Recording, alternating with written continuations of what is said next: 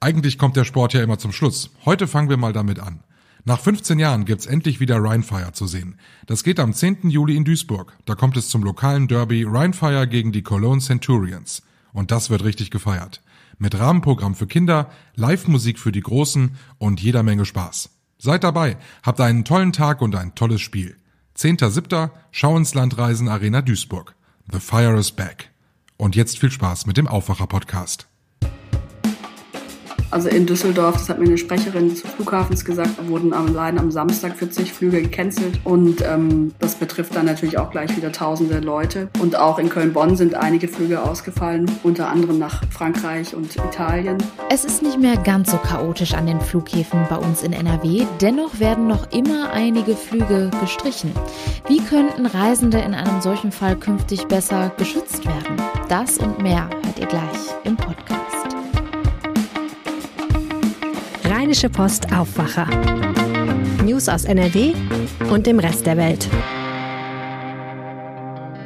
Mit Julia Marchese, schön, dass ihr zuhört. Wir sprechen heute außerdem noch übers Duschen, denn um Energie zu sparen, hat Wirtschaftsminister Robert Habeck ja aufgefordert, kürzer zu duschen.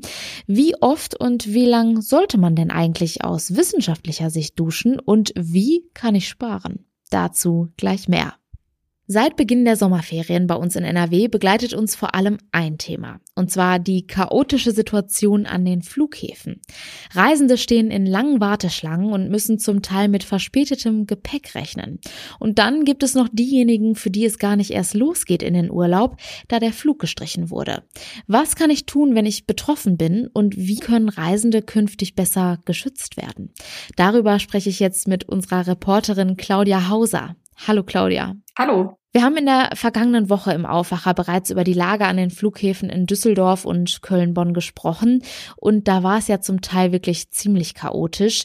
Wie lief das jetzt am vergangenen Wochenende? Ja, das war jetzt das zweite Wochenende, also die äh, zweite Ferienwelle äh, wurde jetzt erwartet und ist auch gestartet, aber es war jetzt nicht so ähm, chaotisch wie am ersten Wochenende. Es waren trotzdem lange Schlangen äh, vor den Check-ins in Köln, Bonn und in Düsseldorf. Aber das ist eben auch gerade so, weil viele Leute jetzt ähm, durch die Situation auch Angst haben, ihren Flug zu verpassen und dann immer bis zu fünf Stunden früher auch am Flughafen sind.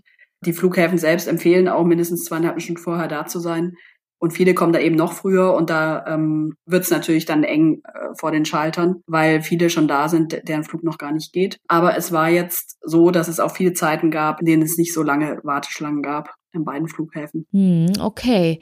Die Lage hat sich also etwas beruhigt. Dennoch werden auch weiterhin reihenweise Flüge gestrichen. Ja, es fallen immer noch viele Flüge aus.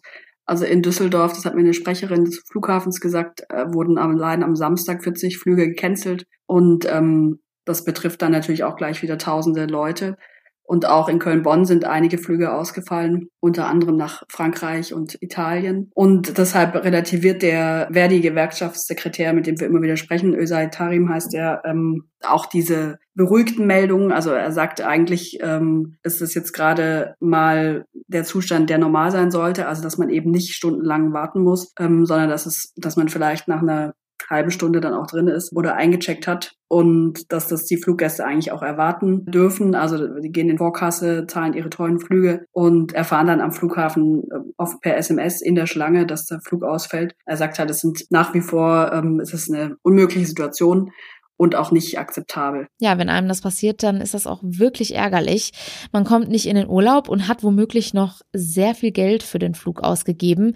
Wie können Reisende, denen so etwas passiert, denn künftig besser geschützt werden? Gibt es da schon Pläne? Ja, also ähm, mein Kollege Hagen Strauß berichtet aus Berlin, dass die Verbraucherschutzministerin Steffi Lemke von den Grünen jetzt in Betracht zieht, die Vorkassepraxis mal überprüfen zu lassen. Also es ist in, in der sogenannten Fluggastrechteverordnung geregelt, dass man eigentlich bei ersatzlos geschriebenen Flügen innerhalb einer Woche das Geld zurückkriegt, aber das funktioniert eben in der Praxis oft nicht und die Leute warten dann sehr lange auf ihr Geld und müssen sich halt kümmern und es funktioniert so nicht. Deshalb ähm, müssen die manchmal monatelang auf eine Erstattung warten und das beklagt jetzt auch die Union in Berlin und ähm, man will jetzt dafür sorgen, dass die Kunden schneller an ihr Geld kommen. Das geht jetzt gerade aus einem Bundestagsantrag hervor, der meinem Kollegen auch vorliegt. Wie lief es denn in den letzten Jahren? Waren Flugstreichungen auch da schon ein so großes Problem wie jetzt? Also im, in den Pandemiejahren war es auch so, dass es ganz viele Beschwerden an die Airlines gab. Es waren, es, es, es gibt jetzt Zahlen, also allein 2020 waren es über 4000 Fluggastanzeigen beim Luftfahrtbundesamt. Die meisten davon betrafen eben die Annullierung eines Fluges und Ersatz dann auch. Im Jahr davor waren es, äh, waren es noch 1775 nur. Und im Jahr 2020 waren bei der Schlichtungsstelle Luftverkehr auch über 7000 Anträge. Das hat sich auch verdoppelt zum Jahr davor. Hm, okay, die Zahl der Beschwerden steigt also. Blicken wir nochmal auf die aktuelle Situation an den Flughäfen. Wenn meine Reise noch ansteht, wie kann ich mich bestmöglich auf die Lage vor Ort vorbereiten? Also man äh, sollte zum einen so vorbereitet am Flughafen sein, dass man wirklich alles so geordnet hat, dass jetzt nicht im Handgepäck noch eine 2 Liter Colaflasche ist oder dass man dann anfangen muss, vor Ort noch alles zu sortieren und so, sondern man sollte gut vorbereitet zum Flughafen kommen. Das ist ähm, auch alles auf den Seiten der Flughäfen dokumentiert, da kann man sich das nochmal angucken. Dann soll man, wenn man wirklich jetzt merkt, es, es dauert zu lang und ähm, man schafft es nicht mehr oder man steht zu lange in der Schlange, soll man das alles dokumentieren. Das Reaktivverbraucherzentrale NRW, also man soll Fotos machen in der, in der Schlange und möglichst auch mit einer Uhrzeit im Hintergrund oder so. Und man soll ähm, Quittungen aufbewahren von Einkäufen, die man am Flughafen gemacht hat, um eben äh, dokumentieren zu können, wie lange man da war. Und äh, gut sei auch, sich mit Mitreisenden zu vernetzen und da äh, Kontaktdaten auszutauschen schon mal, damit man gegenseitig auch bezeugen kann, wie es abgelaufen ist. Wenn die eigene Reise noch ansteht, also am besten gut vorbereiten. Und wenn ihr in langen Schlangen steht, euer Koffer nicht ankommt oder euer Flug gestrichen wird, alles schon vor Ort dokumentieren. Die Infos dazu hatte Claudia Hauser für uns. Vielen Dank. Gern geschehen. Und wie es an unseren Flughäfen in NRW weitergeht, darüber halten wir euch jederzeit auf RP Online und hier im Podcast auf dem Laufenden. Jetzt werden wir ganz privat hier im Aufwacher. Wie lange duscht ihr? Ich brauche, je nachdem, ob ich meine Haare wasche oder nicht, meistens so zwischen 10 und 15 Minuten. Ich weiß nicht, wie es euch geht, aber vor allem morgens nach dem Aufstehen genieße ich auch wirklich jede Sekunde unter der Dusche. Wirtschaftsminister Robert Habeck hat ja gesagt, fünf Minuten Dusche sind völlig ausreichend. Einige sind ganz anderer Meinung. Andere denken sich, fünf Minuten, das kann ich schneller. Michael Höhing aus dem Aufwacherteam. Wie lange duschst du denn?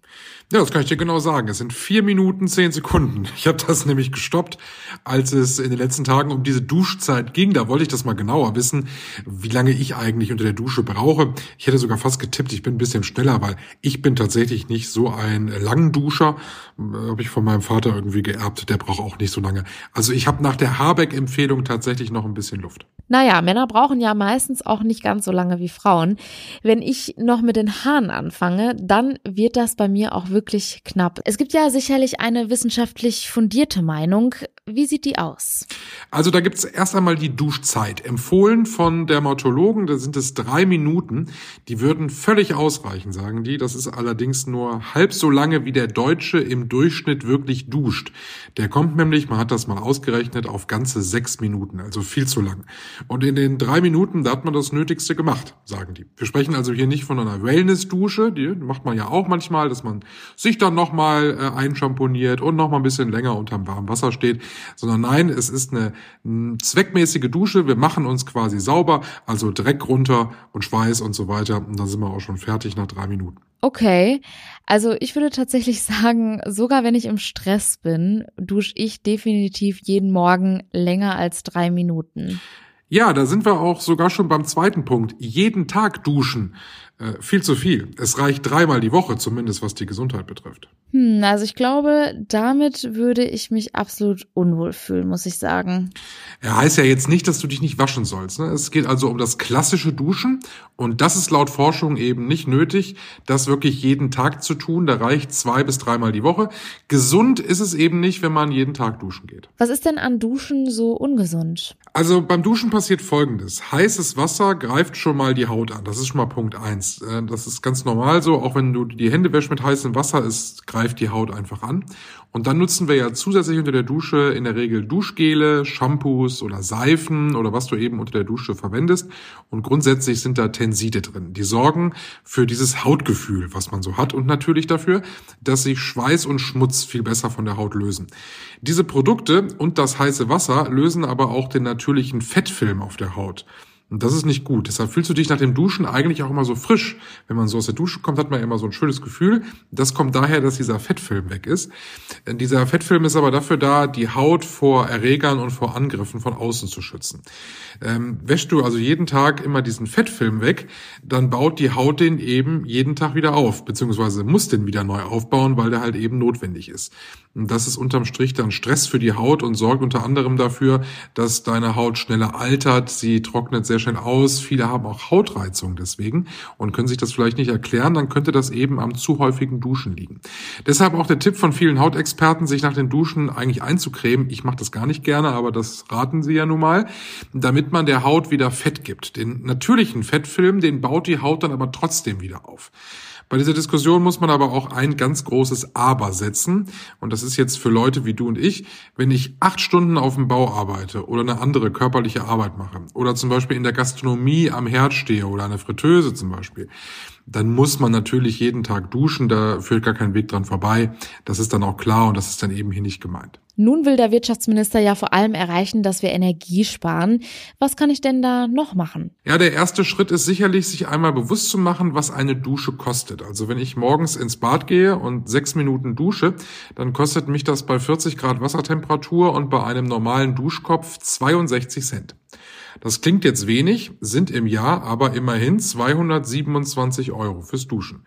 Was ich machen kann, wenn ich jetzt vielleicht von der Duschzeit nicht runter will, dann kann man da technisch ein bisschen nachhelfen. Man kann nämlich einen anderen Duschkopf montieren. Die gibt's eigentlich in jedem Baumarkt, nämlich einen Wasserspar-Duschkopf. Der sieht aus wie ein ganz normaler Duschkopf, der hat nur eine andere Technik. Der spart Wasser, da kommt die Hälfte an Wasser raus und man merkt das überhaupt gar nicht, wenn man drunter steht. Ich habe nämlich so einen Duschkopf, der hat nämlich andere Düsen verarbeitet und ich habe das Gefühl, da ist der Wasserdruck ein bisschen anders, wird einfach ein bisschen anders verteilt und da halbierst du die Wassermenge und sparst dadurch natürlich Geld.